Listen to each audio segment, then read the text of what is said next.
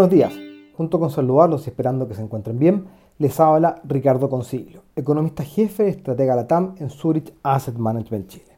Hoy voy a comentarles acerca de los principales acontecimientos globales y su impacto en los mercados financieros. Sin lugar a dudas, la gran noticia del año ha sido el comienzo del proceso de vacunación contra el COVID-19. En este proceso, Chile ha mostrado uno de los mejores resultados a nivel mundial, en donde hasta ahora casi 2,2 millones de personas ya han recibido la primera dosis de la vacuna y el proceso ha sido reconocido a nivel mundial. No obstante lo anterior, la situación en Latinoamérica es bastante distinta a la de Chile y el proceso se ha realizado de manera más lenta, con expectativa incluso que en algunos países vacunar el 75% de la población podría tardar años. También destacan positivamente en el mundo emergente el avance en el proceso en Israel.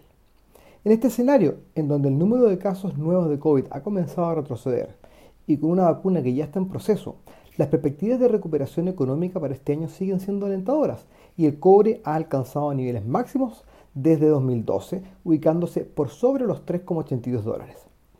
Las bolsas, en tanto, siguen mostrando desempeños positivos. En lo que va del año, el S&P 500 de Estados Unidos ha alcanzado nuevos niveles máximos y la bolsa en Chile destaca con una rentabilidad de 8,5% en lo que va corrido del mes de febrero. Por su parte, la recuperación económica junto a las expectativas que el estímulo fiscal en Estados Unidos traerá consigo un crecimiento económico por sobre el potencial, con aumentos en la inflación, ha gatillado un incremento en las tasas de los bonos soberanos de dicha economía, así como un empinamiento de la curva de rendimientos. La tasa del papel soberano de Estados Unidos a 10 años cerró este martes en un nivel de 1,31%, mostrando un incremento en lo que va del año de casi 40 puntos bases y un nivel que es más que el doble que el que alcanzó en agosto del año pasado.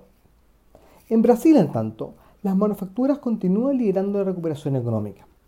Sin embargo, junto con el término del programa de transferencia a los hogares llamado Corona Voucher a fines del año pasado, la situación de los consumidores se ha visto menos favorable, en donde las ventas del retail, por ejemplo, para el mes de diciembre cayeron mes contra mes un 6,1%.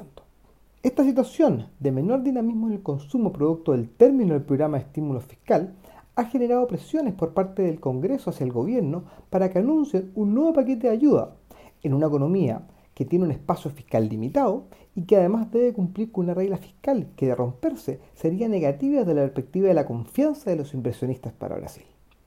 De esta manera, luego de varias alternativas que se dieron a conocer en distintos medios de prensa, la semana pasada, tanto el presidente Bolsonaro como el ministro Guedes dieron luces de lo que podría ser un nuevo programa de subsidio a los hogares que permitiría reanudar las transferencias sin romper la regla fiscal. El ministro Guedes se mostró abierto a presentar una nueva propuesta al Congreso, pero señaló que los mayores gastos deberían ser compensados con reducciones de los costos.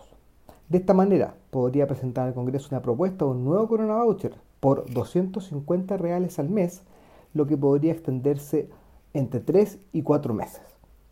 Para no romper el límite del gasto y la regla de oro, deberán presentar una reforma constitucional de manera de generar un, estado, un presupuesto de guerra que le permita incrementar el gasto público sin necesidad de estar traspasando las reglas establecidas por la Constitución. Esto es algo similar a lo que Brasil realizó el año pasado.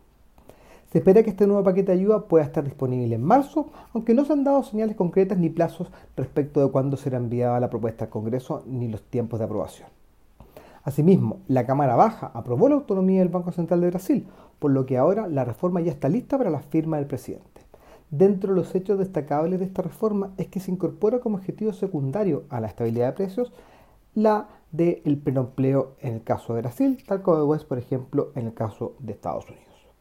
En México, en tanto, el Banco Central retomó su ciclo de baja de tasas de interés recortándola de 4,25 a 4%. Esta decisión fue tomada por la unanimidad de los miembros del Consejo del Banco Central de México y dejó además abierta la puerta para futuros recortes de tasa en caso que la situación económica así lo merite.